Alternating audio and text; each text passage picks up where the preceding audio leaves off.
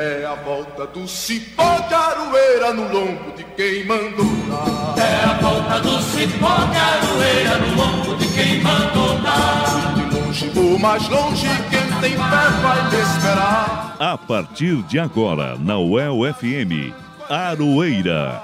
Um programa da Asuel Sindicato e do Sindipro Aduel. O dia a dia da luta sindical. Apresentação Elza Caldeira e Guilherme Bernardi. É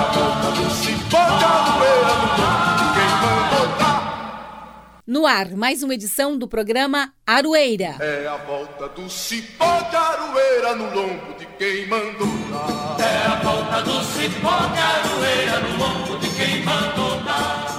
Boa tarde, pessoal. Eu sou a Elza Caldeira e é muito legal estar aqui com vocês nesse sabadão, dia 8 de julho de 2023, inverno brasileiro. Saudando primeiramente nosso querido Ricardo Lima, que é o técnico aqui da mesa de som da Rádio El FM. E é claro, o meu parceiraço de edição e produção e apresentação do Aroeira, Guilherme Bernardi. Como é que estamos, Gui? Tudo certo, Elza, chegando ao fim aí a primeira semana de julho. E vamos lá, né? Metade do ano passou, começar a apresentação dessa edição que é a 206 do Aroeira. Isso mesmo. E o Aroeira você já sabe, né? O informativo radiofônico da Suel Sindicato e do Sindipro Aduel. E nós queremos muito a sua participação aqui no programa. Manda mensagem pra gente no WhatsApp 4399185 1976. cipó de aroeira no lombo de quem mandou dar. E vamos aos destaques desta edição. É. Governo Ratinho Júnior rejeita quase todas as emendas do funcionalismo público e aprova reposição salarial de 2,4% para agosto. De acordo com a Suel, o PCCS aprovado dos técnicos administrativos das universidades contempla as perdas salariais de parte da categoria. Sindicato continua na luta para melhorar a situação dos operacionais. E no caso dos docentes, o Comando Estadual de Greve continua pressionando pela aprovação do plano de carreira da categoria, mas o encaminhamento deve ficar para o segundo semestre. Sindicato do Jornalista lança pesquisa para coletar dados sobre violência contra jornalistas no Paraná. Comunidade pressiona e vereadores aprovam a realização de audiência pública para debater projeto que prevê a privatização dos espaços públicos.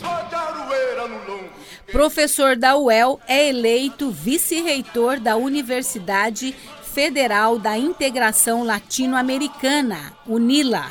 A posse da nova reitoria foi realizada esta semana em Foz do Iguaçu e contou com a presença do presidente Lula, que anunciou investimento de 600 milhões na UNILA. E você não pode perder os nossos colunistas. Tem mais uma edição da A Parte com o Fábio Silveira e o professor Reginaldo Melhado com a coluna Matula do Direito. Tudo isso agora aqui no Aroeira. Programa Aroeira. Informativo radiofônico da Asuel e do Sindipro Aduel. Aroeira. O dia a dia da luta sindical. Apresentação e produção Elza Caldeira e Guilherme Bernardi. E vamos às notícias. Como era esperado, nesta semana a Assembleia Legislativa do Paraná, a ALEP, aprovou o projeto de lei encaminhado pelo governo Ratinho Júnior com o índice de reposição salarial de apenas 2,4%, o qual, somado com a dívida de 3,39% do acordo da greve de 2016, totalizará 5,79% que serão pagos a partir de agosto. Também foram aprovadas mudanças em várias carreiras do funcionalismo público. Durante a votação, servidoras e servidores estiveram nas galerias da Alep para pressionar os deputados. O Fórum de Entidades Sindicais o fez e a bancada de oposição propuseram emendas para garantir direitos da categoria, mas, no final, basicamente tudo passou como quis o governo. Talvez a única vitória tenha sido a manutenção de maio como mês de referência para a data base. Assim, os sindicatos vão estudar a possibilidade de judicializar a questão e cobrar que os 5,79% sejam pagos de maneira retroativa a maio. Ainda sobre a database, nesta semana, a Alep também aprovou a Lei de Diretrizes Orçamentárias, LDO, para o ano de 2024 e sem a previsão de reposição salarial. Assim, no segundo semestre, servidores públicos vão lutar para a inclusão desta previsão na Lei Orçamentária Anual, a LOA, a fim de garantir a data base para o ano que vem. Lembrando que o governo Ratinho Júnior, antes de aprovar os míseros 2,4%, devia 42% para o funcionalismo público e usou a estratégia de dividir as categorias, propondo mudanças nas carreiras para dificultar a luta unificada pela database. E essas mudanças no plano de carreira, cargos e salários, o PCCS, por exemplo, dos técnicos administrativos das universidades, vêm para compensar as perdas salariais da categoria nos últimos sete anos. Em entrevista à jornalista Eliette Vanzo, da revista do Meio-Dia, aqui da Rádio UFM, o presidente da Suel Sindicato, Marcelo Seabra, disse que o novo PCCS contempla uma parte da categoria técnica mas ainda precisa ser melhorado para os operacionais. Basicamente, nós tivemos a alteração da tabela salarial e ela variou, foi bastante é, diversificada. Nós tivemos valores até significativos, outros nem tanto, o que fez com que parte da categoria se sentisse contemplada, mas uma boa parcela achou que foi insuficiente. E é exatamente esse segmento que não foi contemplado que a gente pretende futuramente estar discutindo com o governo a possibilidade de, de um ajuste. De um modo geral, os operacionais tiveram um reajuste muito baixo, muito aquém do que as demais, do, os demais servidores tiveram, né? o pessoal do nível médio, superior. Acabou, de modo geral, compensando as perdas que nós tivemos ao longo desses sete anos. É bom lembrar que esse PCCS veio para compensar essas perdas. Nós já estamos sete anos sem reposição, faz um total já de 42% de perdas, e agora com esse PCCS, que o governo resolveu conceder, ao invés de conceder a reposição salarial, que foi somente 5,79, né, ele fez esse ajuste na tabela, o que possibilitou que as pessoas tivessem um ganho no seu, nos seus salários, assim recuperando a perda que havia desse, ao longo desse tempo.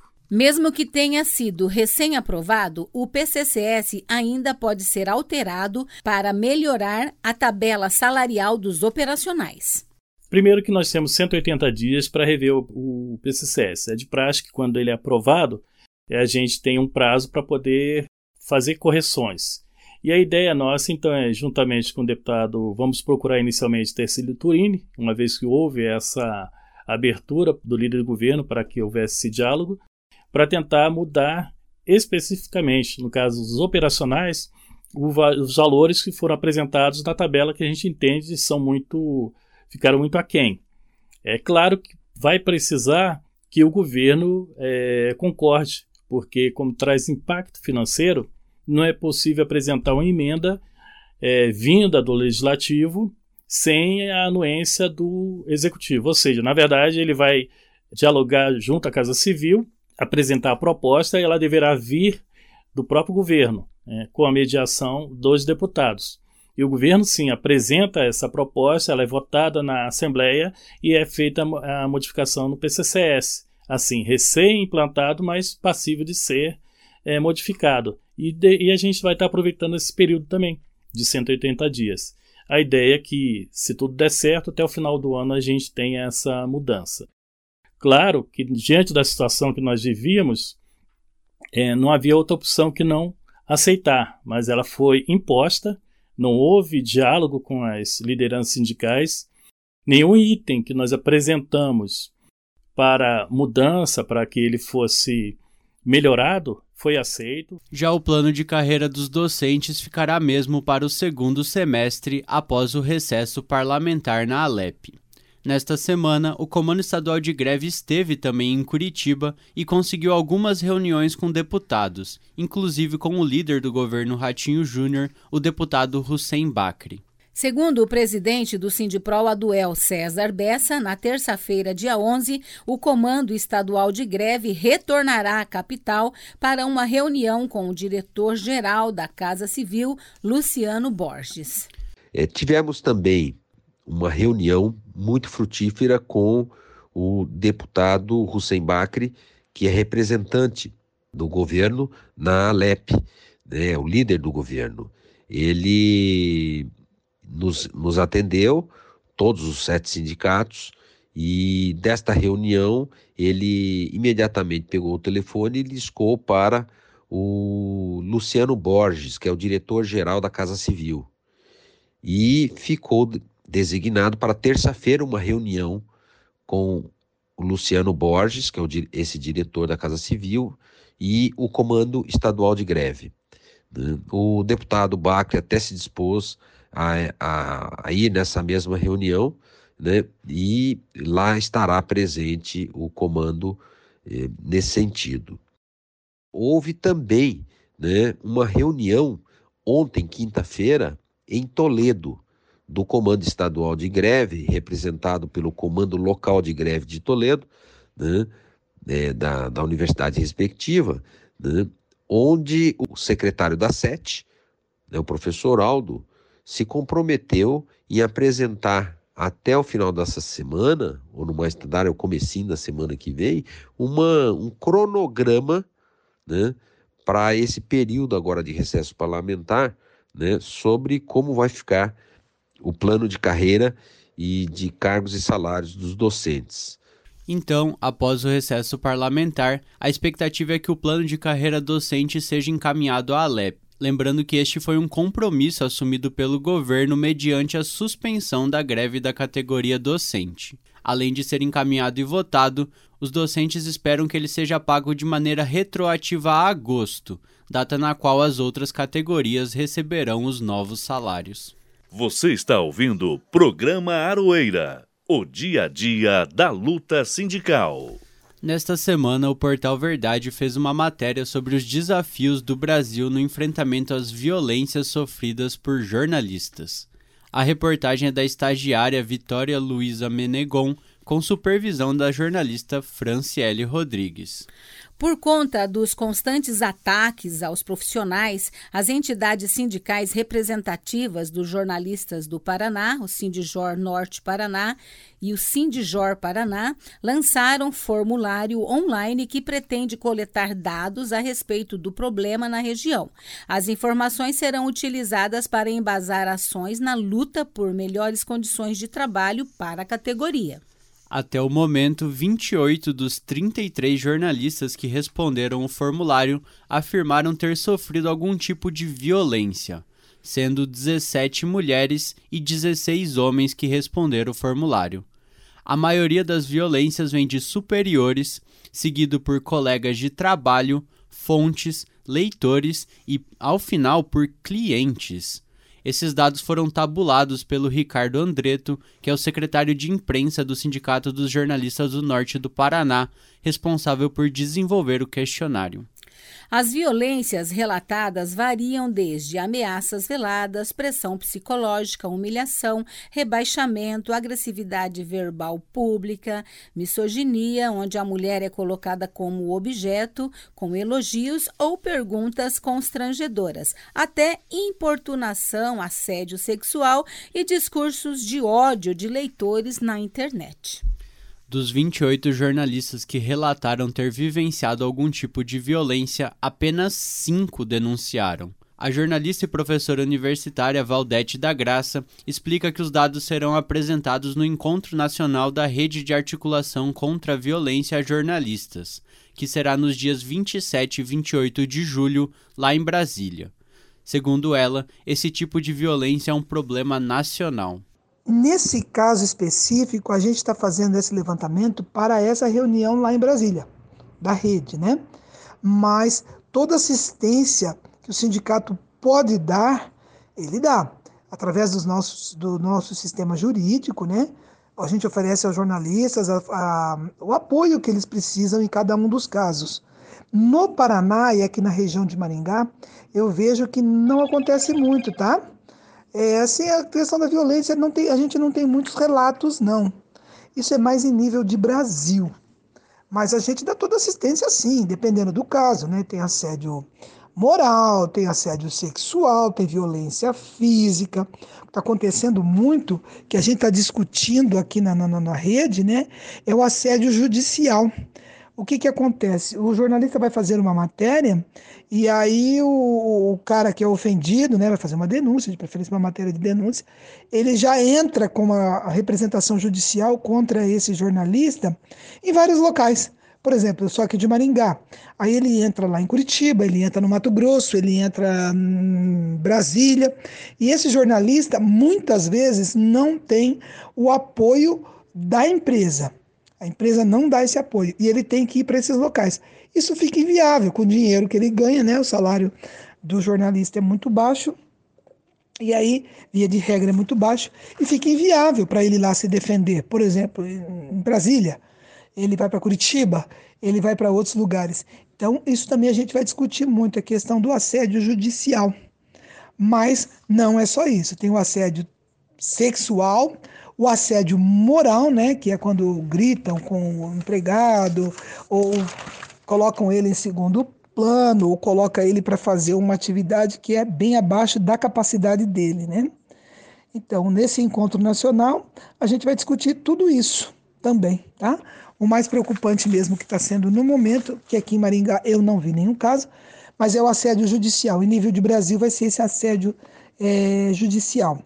De acordo com o levantamento da rede, foram 86 casos de setembro de 2021 até o mês passado. Então é isso, né? Eles entram com ação e para deixar o jornalista também de mãos atadas, né? Que é normalmente o que eles fazem. A gente vai discutir também aqui lá, lá, em, lá em Brasília, né? É, que a rede o Estatuto para o Encontro não será por uma rede autônoma, um documento, tá? Balizador de como será realizada a ampliação da rede. A gente vai discutir também. Precisa ampliar. E vamos ver o que, que vai dar, né? Precisamos de espaço para definir essas diretrizes dessa ação e quais são os próximos passos para os dois, os dois anos que vem por aí. Agora a gente tem um pouco mais de sossego por conta do, do presidente, né? Antigamente com o Bolsonaro era quase que impossível fazer reunião de jornalistas o jornalista não tinha quase nada para comemorar, porque agora a gente tem como dialogar com o presidente Lula, né? E a gente agora está sentindo uma luzinha mais no fundo do túnel. Os dados serão analisados coletivamente e terão um papel importante no embasamento das ações conjuntas entre sindicatos e organizações de defesa da categoria jornalística, incluindo a Federação Nacional de Jornalistas, a FENAGE, e a Rede de Proteção de Jornalistas e Comunicadores, vinculada ao Instituto Vladimir Herzog, que atua na defesa da liberdade e segurança dos profissionais da área. Você está ouvindo Programa Aroeira, o dia a dia da luta sindical.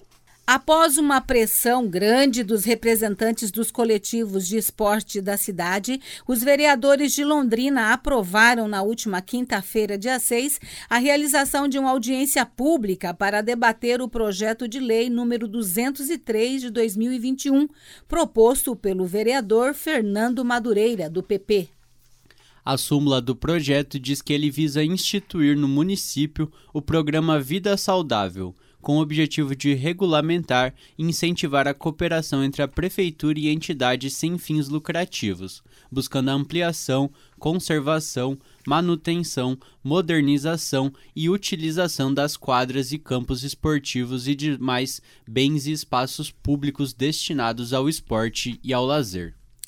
Este projeto é antigo e já foi retirado de pauta várias vezes. Recebeu emendas e substitutivos e voltou ao debate esta semana. Nas galerias, representantes a favor e contra o projeto levaram faixas e cartazes para se manifestar. E depois de mais de três horas de discussão, o projeto foi aprovado em primeira discussão por 14 votos a favor e 5 contra, mas com a condição de ser retirado de pauta a partir de agora para a realização de uma audiência pública. Durante a sessão, o trabalhador da construção civil Joel Gaspar, representante do Conselho de Esportes da Zona Sul, usou a tribuna para representar as lideranças que são contra o projeto.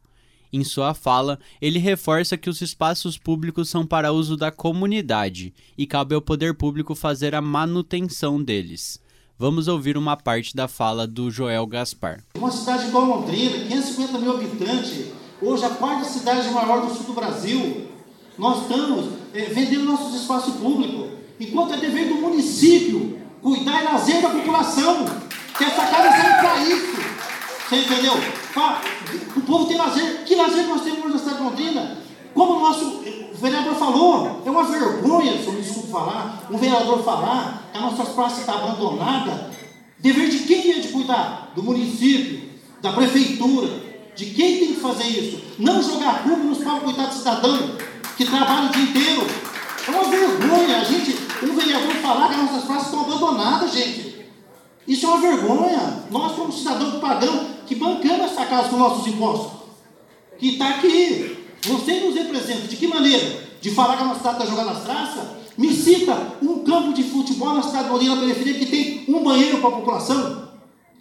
Faz 40 anos que eu conheço a cidade de Londrina no esporte, em qualquer geral. Londrina, nós temos o quê? O Morigão?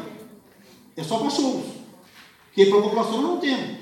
Nós temos um ginásio Maria Cecília, piscina, a população não usa. Enquanto a nossa cidade aqui, temos cidades que tem oito piscinas para o pessoal usar. E Londrina tem o quê? Nós não temos nada. E estamos indo para o buraco. Cada vez mais para o buraco. Sabe por quê? Porque quando a população vem defender, nós somos, tem pessoas que são feitas de massa de manobra. Nós temos que parar com isso, gente. Nós temos que começar a ouvir o cidadão. É isso que volto a falar. O cidadão londrinense. Porque a nossa cidade está aí. É uma cidade maravilhosa. No entanto, é uma vergonha. O nosso lago está abandonado também aqui com um buraco e a população andando, gente. Isso não é esporte. Isso é, e aqui a população anda na periferia ali. E aqui não é periferia, não. Aqui é elite que anda aqui. E no nossos bairros está como? Pergunto para vocês aqui. Vamos dar um exemplo. Está aqui, Vista Bela. Uma praça esportiva no Vista Bela, no João Turquino, no São Jorge. Não temos, gente. E o que nós estamos fazendo aqui? Se degladiando, brigando. Nós não temos que brigar. Nós temos que se unir. A representante da Comissão de Esportes do Centro de Direitos Humanos, Giselda Fonseca, foi uma das articuladoras da audiência pública. Ela que também faz parte da Associação Amigos da Bocha Sul-Americana, fala sobre a importância deste debate para a população. Eu estava assim preocupada no início, mas valeu a pena o nosso, a nosso esforço de mobilização, de organização e mostrar que realmente é o que a gente quer. A gente quer uma audiência pública. É só isso que a gente quer nesse primeiro momento, porque tem pontos do projeto que nós temos que reavaliar e com certeza a gente tem que fazer mudanças. O vereador insiste em falar, o Madureira insiste em falar que não é um projeto de privatização, mas vocês avaliam que é sim e que a população mais pobre vai ser mais é, prejudicada, né? Com certeza, como que não é um projeto de privatização que para ter um espaço você tem que ter CNPJ, você tem que ter utilidade pública. Ele imagina o que é uma pessoa lá na periferia saber o que é utilidade pública. A gente que tem advogados na nossa, na nossa associação teve dificuldade de conseguir a documentação na Câmara para conseguir a nossa utilidade pública. Imagina aquela pessoa que quer simplesmente ter o tempo para quê? Para treinar, para trazer as crianças, os idosos para uma atividade física, uma, uma atividade esportiva e agora tem que se preocupar com burocracia de documentação. Eu acredito sim. Ele, a, a prefeitura dá a, a, a, estrutura e nós, comunidade, cuidamos desse espaço público. É isso que nós queremos. E tem a possibilidade de judicializar também, Giselda? Com certeza. Se esse espaço ele for privatizado, com certeza nós vamos para o meio judicial, porque nós vamos querer que os espaços públicos sejam público de fato e que a prefeitura, que o Estado assuma o seu papel de manter as estruturas e que a comunidade, sim, ajude a cuidar, mas com o, a estrutura suficiente para não tirar do bolso, para sustentar uma entidade que é pública.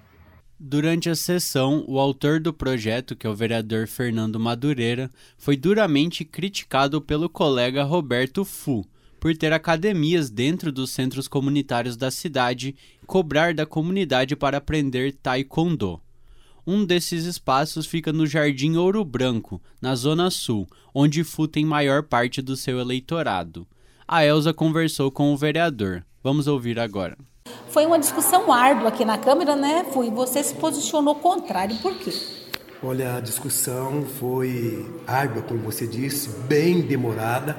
Eu votei contra por entender que o espaço público, quem tem que cuidar é o poder público, criando né, grandes projetos através da Fundação de Esporte para atender a população, para atender a comunidade. Não sou contra essas pessoas que montam as suas escolinhas, que ficam com chave de campos né, em vários bairros da cidade de Londrina, mas tem pai que não tem condições de pagar. E se o projeto ele é fornecido pelo poder público, aí todas as crianças podem participar, aí vai ter uma igualdade para todos. E aí você fez umas denúncias bem sérias ali na hora da sua fala, né, Fu, com relação ao uso, né, indevido dos centros comunitários da cidade, inclusive por vereadores, né? Olha, exatamente. E nós temos essa prova no nosso próprio bairro, um centro comunitário que foi construído com recursos da própria população e hoje se tornou uma academia praticamente particular. Só entra, só participa das aulas quem paga. Eu acho isso uma injustiça muito grande. Não tem prestação de contas e é um espaço público. O espaço público é público. Quem quer montar suas academias né, particulares, que aluga salão, que construa um salão, aí sim. Mas eu acho que o espaço público ele tem que ser respeitado. E a audiência pública é importante ocorrer, né, Fô? Olha, é importante, né? Porque aí nós vamos ouvir a população. Porque hoje tinha bastante pessoas aqui na sessão, mas nem todas as pessoas podem virem. Até porque trabalham, né? Uma audiência pública, normalmente ela é à noite, então, vai assim abrir oportunidade para que a população venha para a Câmara Municipal da cidade de Londrina debater esse projeto. Votaram contra o projeto as vereadoras Lenir de Assis, Flávia Cabral e Mara Bocaberta, além do vereador Roberto Fu. A vereadora Lenir de Assis, do PT, explica por que votou contra o projeto. Votei contra o projeto por considerar que o espaço público deve ser da comunidade, ou seja, ele deve estar acessível a toda a comunidade que queira dele utilizar. Nós temos muitas praças, muitos ginásios, muitos campos de futebol na cidade e que é papel do governo, é papel da prefeitura zelar por ele, colocar iluminação, fazer com que esses espaços estejam limpos e acessíveis com segurança para a população. O fato de delegar essa responsabilidade a iniciativas outras que poderão, conforme o projeto, inclusive cobrar por esses usos desses espaços, tornando-se espaços é, não mais de acesso à comunidade, isso é extremamente preocupante. Por isso, votei contra o projeto e agora, é claro, é com a solicitação da sociedade civil, da organização das comunidades, que pede uma audiência pública para discutir, vamos discutir o, o projeto e vamos avaliar o que pensam as comunidades, a, as mais variados, os mais variados interesses das comunidades, para que possam, de fato, é ter né, espaços públicos é, acessíveis, cuidados, iluminados, com segurança, para que o espaço continue sendo de todos e não apenas de uma ou outra iniciativa. Ainda não foi definida a data da audiência pública, mas tudo indica que será no mês de agosto, pois os vereadores entram em recesso por 15 dias, a partir da próxima semana.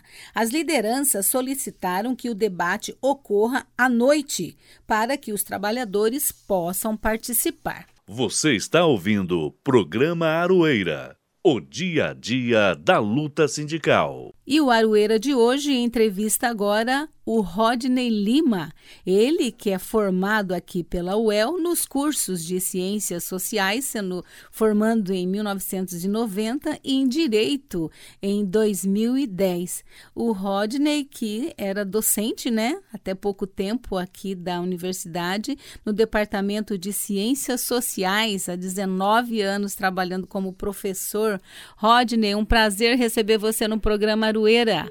Bom dia aos ouvintes do programa Arueira. É um prazer estar falando com a Rádio RFM. É, Elza, é um prazer dar essa entrevista para você. Quando você me contatou, fiquei muito feliz. E vamos lá, vamos, vamos falar sobre a Universidade Federal da Integração Latino-Americana. Muito bom, Rodney. Eu gostaria de começar conversando contigo, você explicar para os nossos ouvintes, né, como que é a UNILA, quais são os principais objetivos dessa universidade, propostas. Explica para nós como que funciona. A UNILA é uma universidade federal constituída de forma temática. O nome dela diz isso, Universidade Federal da Integração Latino-Americana. É, a lei que criou a nossa universidade diz que ela tem a missão de contribuir e promover a integração cultural e educacional dos povos da América Latina. Por isso, nós temos uma política específica de ingresso. É, todos os anos, quando o ano letivo começa, nós iniciamos os anos letivos com turmas que são compostas é, com metade de alunos brasileiros é, que ingressaram na universidade é, pelo SISU e com metade de alunos é, de outros países da América Latina, mas hoje a gente tem também países da África de língua portuguesa e ingressam na universidade por um processo de seleção internacional. Além disso, a universidade é bilíngue. Aqui nossas atividades acadêmicas acontecem em língua portuguesa e em língua espanhola. E ela, é, o currículo dos cursos é composto é, por é, conteúdos e por é, disciplinas, é, outros componentes curriculares é, que possibilitam ao aluno estudar a integração latino-americana e, é, com isso, a gente se aproxima da missão de formar pessoas para promover a integração latino-americana. Que maravilha, né? O programa Arueira conversando com Rodney Lima, ele que é agora o vice-reitor da Unila. Rodney, fala para nós um pouquinho da possibilidade, né, de ocorrer algum tipo de cooperação entre a UEL e a Unila. Bom, as universidades é, muitas vezes cooperam entre si para resolver seus problemas, é, para promover suas políticas é, e para resolver situações específicas, no nosso caso, que somos uma, universidade jovem, relativas à sua consolidação. É, a UEL é uma universidade consolidada, tem muito, muitas experiências é, de excelência. É, a UEL passou por fases na sua existência é, que indicaram caminhos que devem ser percorridos por instituições mais jovens. Então, é, existe sim a possibilidade de cooperação entre as instituições. É, esteve aqui é, na nossa posse é, o pró-reitor de planejamento, o professor Sérgio, e é, eu conversava com ele sobre algumas dessas possibilidades. Nós vamos fazer, no momento oportuno, daqui a algumas semanas, é, algum contato para a gente poder alinhar é, questões que estão é, diretamente relacionados a esse momento da nossa gestão e que é, devem resultar na implementação de algumas novas políticas na Universidade Federal da Integração Latino-Americana. Uma dessas questões eu já posso adiantar. É, nós somos uma universidade que recebe um grande número de indígenas, porque nós temos um processo seletivo específico para os indígenas.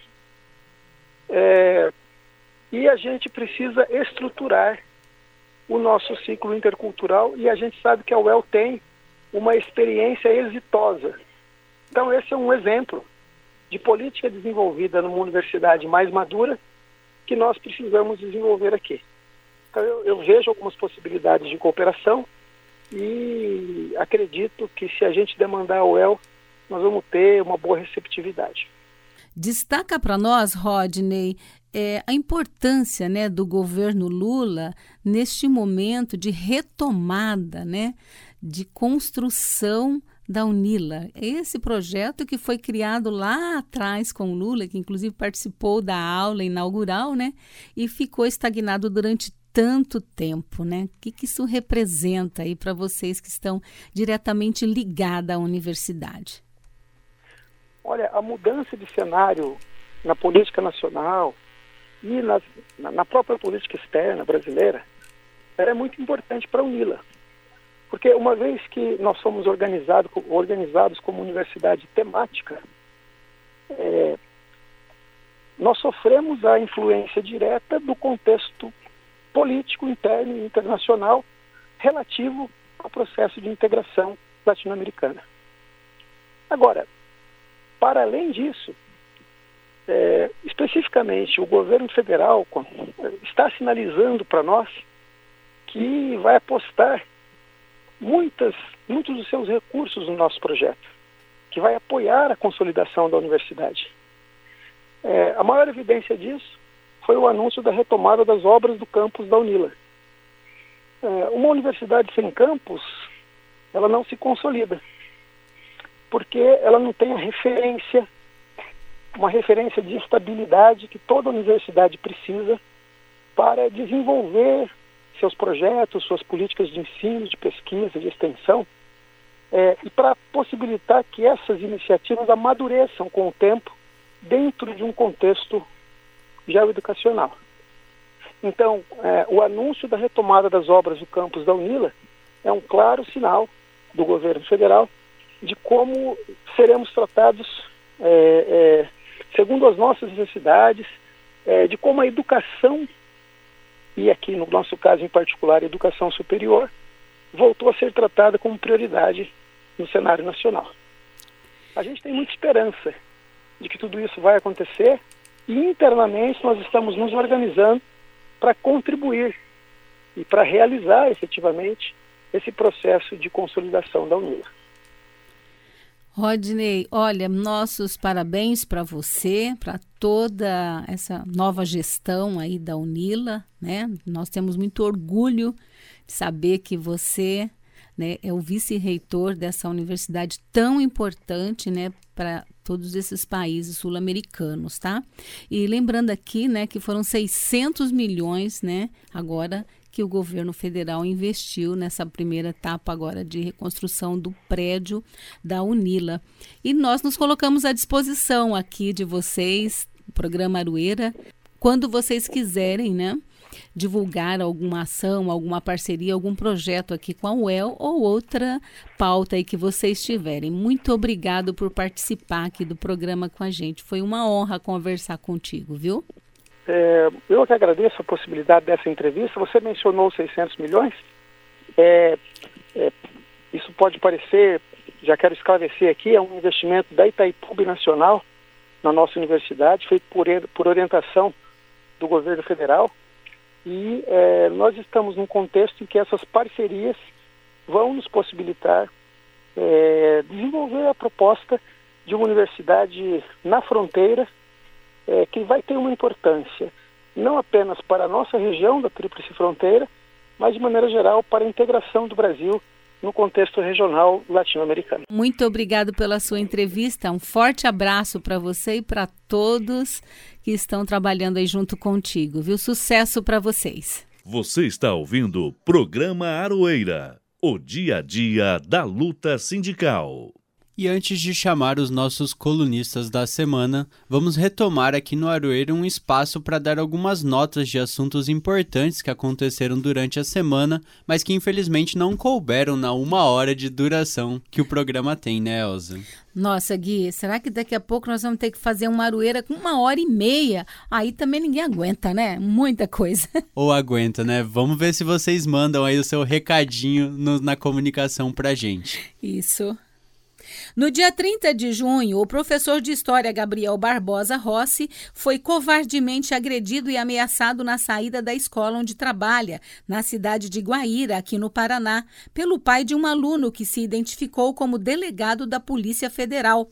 A agressão com arma apontada e voz de prisão foi motivado pelo professor ter repreendido o estudante que havia feito declarações preconceituosas na sala de aula. O caso está sendo investigado. Esperamos que esta pessoa seja punida e desejamos nossa solidariedade ao professor Gabriel Barbosa Rossi. Na segunda-feira, dia 3, pais e estudantes do Colégio Estadual Vistremundo Garcia, no Parque Ouro Verde, na zona norte de Londrina, protestaram e cobraram a falta de iniciativa da direção da escola em apurar denúncias de assédio por parte de dois professores do colégio. Já são 20 as alunas que acusaram os dois professores, que são das matérias de Geografia e de Educação Física, de assédio. A direção da escola não quis se manifestar e a Secretaria de Educação disse que eles estão sendo investigados e foram afastados após determinação judicial. E na terça-feira, dia 4, foi publicada no Diário Oficial da União a Lei 14.611, que é conhecida como a Lei da Igualdade Salarial. Agora, caso seja constatado discriminação por motivo de sexo, raça, etnia, origem ou idade, a empresa discriminadora terá de pagar às vítimas um valor correspondente a 10 vezes o salário devido. Em caso de reincidência, a multa dobra. Essa lei é um passo importante para combater a desigualdade salarial, por exemplo, entre homens e mulheres e trabalhadores brancos e negros. E falando em mercado de trabalho, de acordo com dados do CAGED, o Cadastro Geral de Empregados e Desempregados do Ministério do Trabalho, entre janeiro e maio deste ano, o Paraná abriu 62.923 novas vagas com carteira assinada. O dado negativo, entretanto, é que desde fevereiro o número vem diminuindo. No caso de Londrina, foram abertas 647 novas vagas em maio. Desde janeiro, são aproximadamente 4 mil novas vagas de trabalho na cidade, e essas contratações são puxadas pelo setor de serviços. E fechando nossas notas da semana, dados do SAEB, Sistema Nacional de Avaliação e Educação Básica, analisado pelo INSPER, Instituto de Ensino e Pesquisa, mostram que a aprendizagem em português e matemática dos estudantes matriculados no ensino fundamental, do primeiro ao nono ano, em escolas públicas, melhorou no Brasil e na última década. Porém, esta não é a realidade de todos os alunos. Meninas e meninos negros registraram piora nas notas. O estudo completo, nomeado Desigualdade Racial na Educação Básica, pode ser consultado lá no Portal Verdade, que foi a fonte para as notas aqui do Aroeira. Você está ouvindo o programa Aroeira, o dia a dia da luta sindical. E na semana que vem estreia aqui no Aroeira a coluna Saúde de Verdade que vai tratar sobre temas importantes para os trabalhadores e toda a comunidade. Vamos começar com a reflexão do médico sanitarista e gerontólogo Gilberto Martim, que vai falar sobre o esquecimento. Agora vamos ouvir os nossos colunistas de hoje. Fábio Silveira com a coluna A Parte.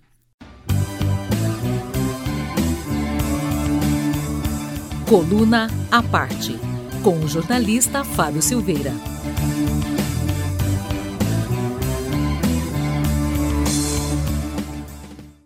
Olá, eu estou de volta aqui para falar sobre política e hoje eu quero chamar atenção para uma festa. Na verdade, não foi uma festa, vai, vamos falar sério. Foi um fórum de discussão sobre questões jurídicas promovido pelo IDP, que é um instituto que foi criado pelo ministro Gilmar Mendes do Supremo Tribunal Federal e que promove esse evento, esse fórum lá em Lisboa há 11 anos.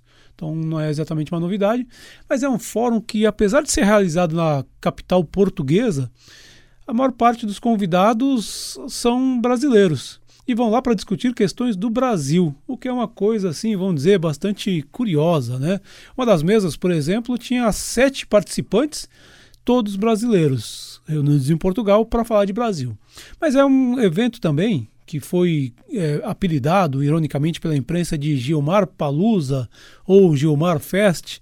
É um evento que reúne também é, a elite da política, o presidente Arthur Lira, da Câmara dos Deputados, Rodrigo Pacheco, do Senado, estiveram lá, vice-presidente Geraldo Alckmin, ministros do governo Lula, ministros do Supremo e do STJ, desembargadores, enfim, e também grandes empresários. Estavam reunidos em Lisboa para discutir questões do Brasil. Isso por si só já é uma ironia, porque 200 anos depois da independência do Brasil, chegamos um momento em que algumas questões importantes do país estão sendo discutidas em Lisboa, lá na antiga metrópole de quando éramos colônia.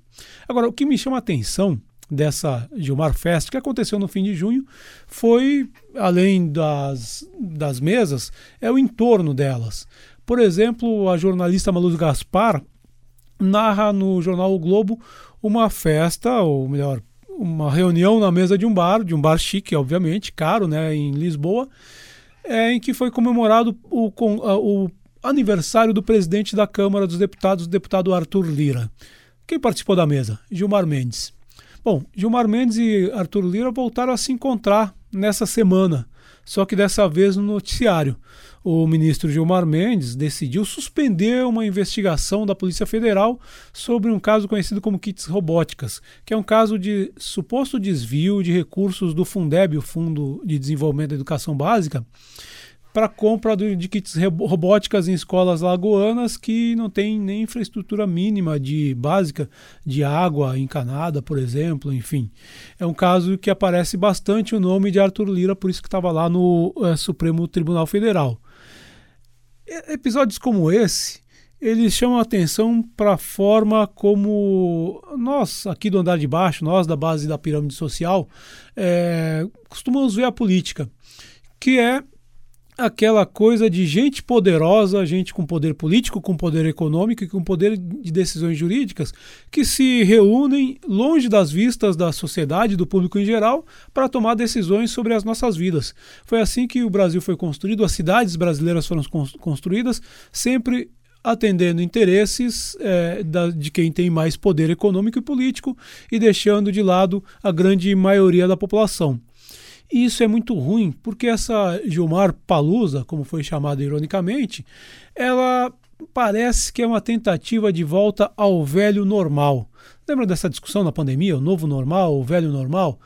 É, o velho normal na política era aquilo que, nós, que o cientista político Marcos Nobre chama de PMDBismo, aquela forma de construção de maiorias no, no, é, no Congresso, no Parlamento brasileiro, formas de se construir a governabilidade, como gostam de dizer no noticiário, é, com base no Centrão, que é um, um aglomerado de deputados com interesses é, que, que, na verdade, eles funcionam mais para tentar é, barrar os interesses populares, né?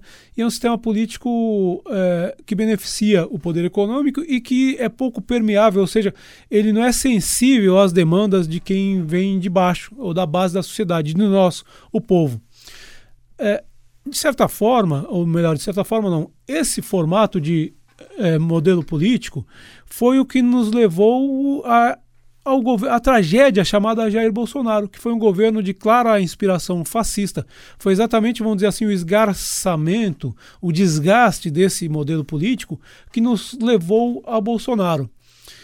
Vencido Bolsonaro, que é uma expressão de extrema direita, uma expressão fascista, é, é preciso a gente construir uma ideia de um novo normal na política um modelo político, um sistema político que seja mais sensível às demandas da sociedade e que, enfim, muitas vezes entre o poder econômico e as necessidades do povo, escolha pelas necessidades do povo e não pelo poder econômico, como tem ocorrido em todos esses anos, nos 200 anos de Brasil independente e nos 300 anos de, de Brasil colônia.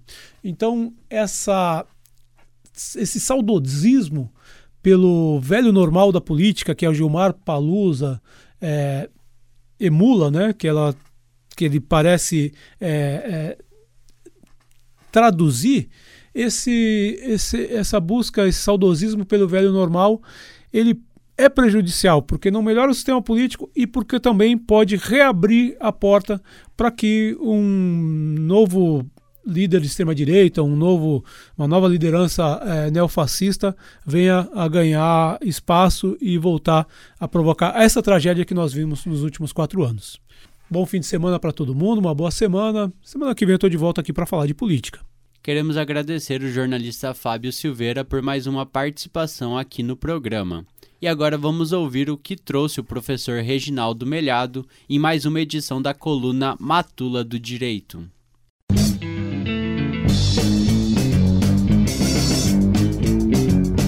Matula do Direito, coluna de crítica jurídica pelos caminhos e descaminhos do direito, com o professor Reginaldo Melhado.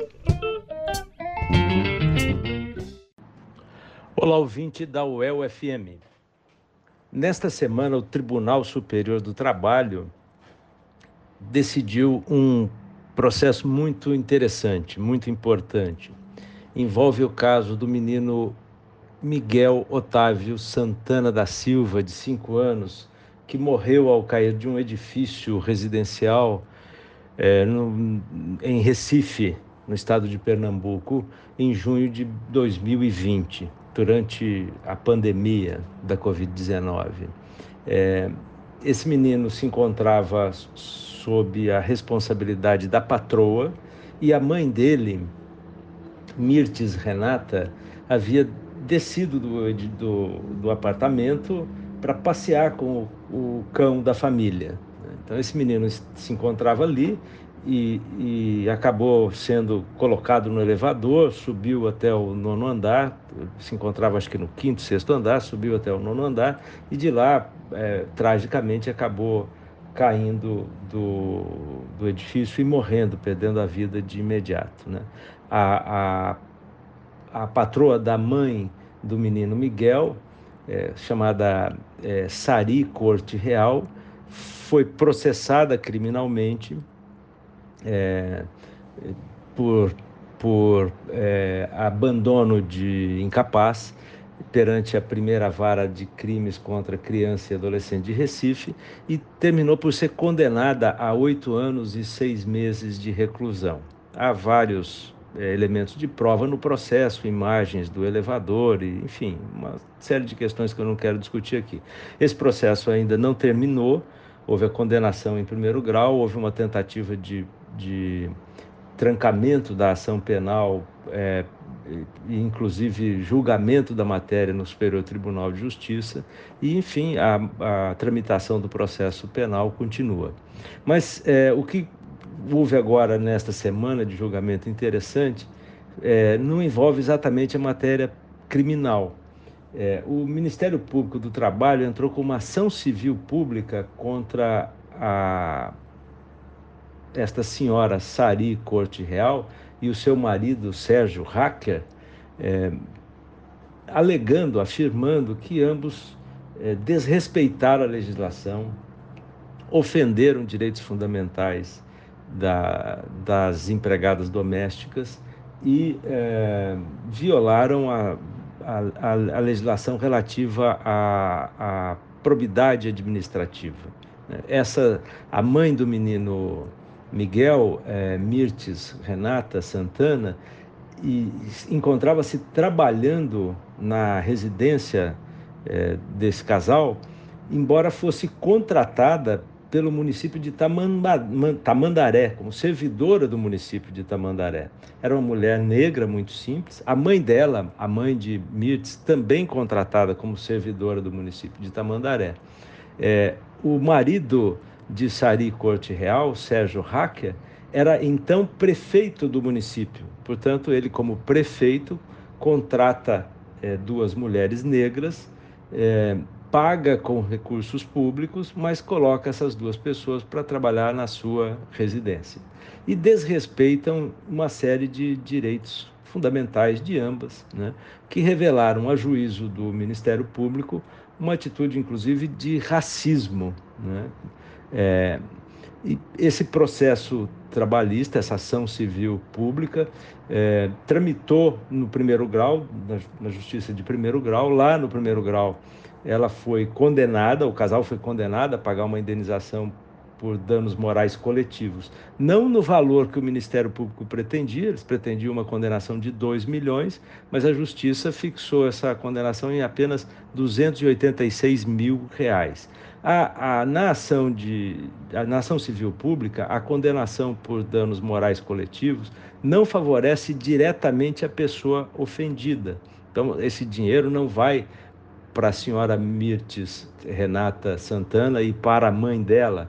Esse valor, em geral, é, de, é definido na própria sentença. Em geral, ele vai, é, ele é destinado à formação de é, formação profissional de trabalhadores, a compra de equipamentos públicos de segurança, de medicamentos para hospitais, ambulâncias e assim por diante. A própria sentença define a destinação desses valores. Então, na justiça, na decisão de primeiro grau, a, o pedido foi acolhido parcialmente, a indenização por danos morais coletivos foi fixada em 380 mil reais.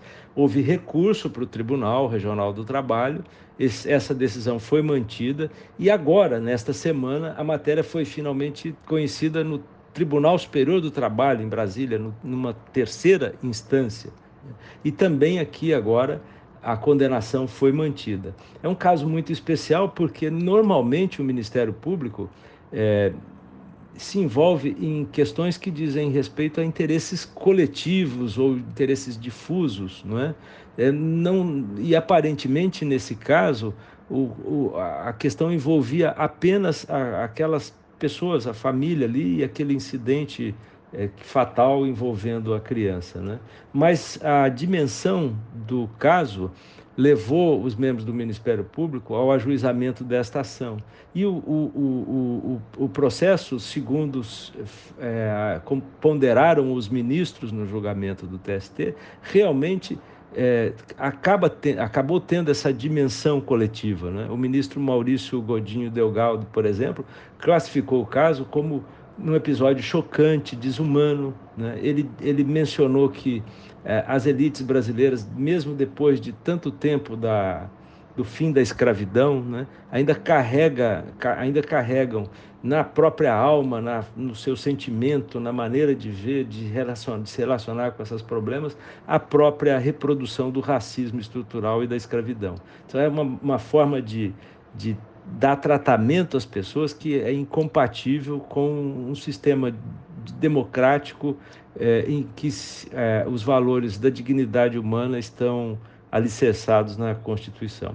Foi uma decisão importante, né, por essas características, pelo fato de se tomar um, um, um episódio dramático, mas um episódio limitado a, a algumas pessoas, né, e ver nisso algo que tem interesse para toda a sociedade.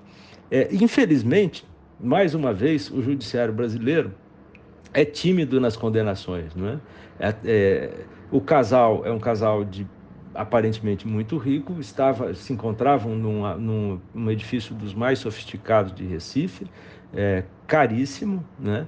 e a, a, a, condenação é uma condenação pífia. Né? 386 mil reais é muito pouco, né? como pena, considerando que a, a, a, indenização por danos morais coletivos tem uma natureza sancionatória, visa mostrar também para a sociedade que as pessoas que incidem nesse tipo de ilícito praticam é, é, ilícitos que são repreendidos pelo sistema. Né?